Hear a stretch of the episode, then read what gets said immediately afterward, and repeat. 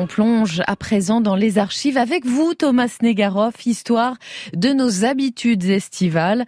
Et en ce week-end de chassé croisé entre juilletistes et haussiens, on va parler d'un animal très futé. Oui, on va comprendre pourquoi. Hein.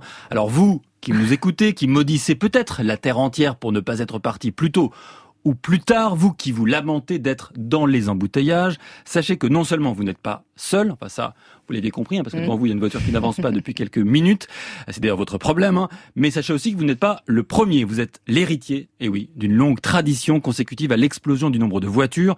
Il y en avait moins de 2 millions en 1950, plus de 13 millions en 1972, et aujourd'hui, petit quiz, plus de 40 millions. Plus de 40 millions de voitures. En revanche, vous qui êtes dans les bouchons ce matin, vous pouvez vous en vouloir, parce que depuis 1976, quelqu'un veille sur vous et sur vos nerfs. Visage pâle Plus que quelques jours avant la grande ruée vers le soleil, et déjà, l'angoisse des encombrements vous étreint la gorge.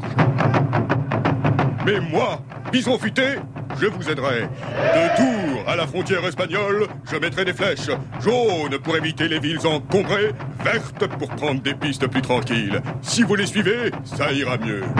Suivez les flèches de bison futé et préservez vos nerfs. Le voilà donc cet animal intelligent, ce bison futé, qui est né d'un énorme embouteillage à l'été 1975. Alors jusqu'à cette date, jusqu'à l'été donc 75, on avait encore l'espoir que le radioguidage inventé par notre radio, par France Inter, à la fin des années 1950 par Roland Dordain. Ça reposait sur le témoignage des automobilistes recueillis en direct. On pensait que ça allait suffire. Ça ressemblait à ça, le radioguidage. Tout de suite donc, l'actualité avec le point sur la circulation. Vous savez que France Inter a mis, en mise en place un dispositif assez extraordinaire, un dispositif qui devrait théoriquement vous permettre d'aller en vacances, de rejoindre votre lieu de vacances sans difficulté. Là aussi, il faut donner la liste. Rony Soubois Interroute, Christian Magdelaine. À Bordeaux, Jacques Morasso. Sur l'itinéraire Marseille-Côte d'Azur, Jean-Claude Leduc. Dans la région lyonnaise, Jean-Jacques Moria.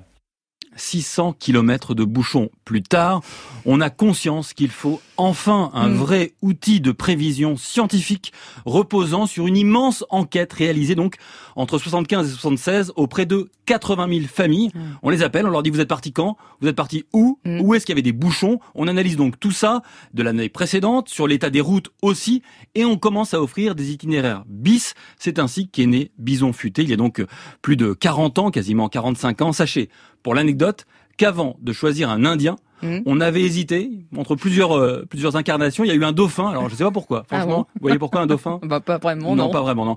Une girafe ah bah, Ginette. Pas plus, si hein. parce qu'éventuellement elle est grande, donc elle voit peut-être très loin.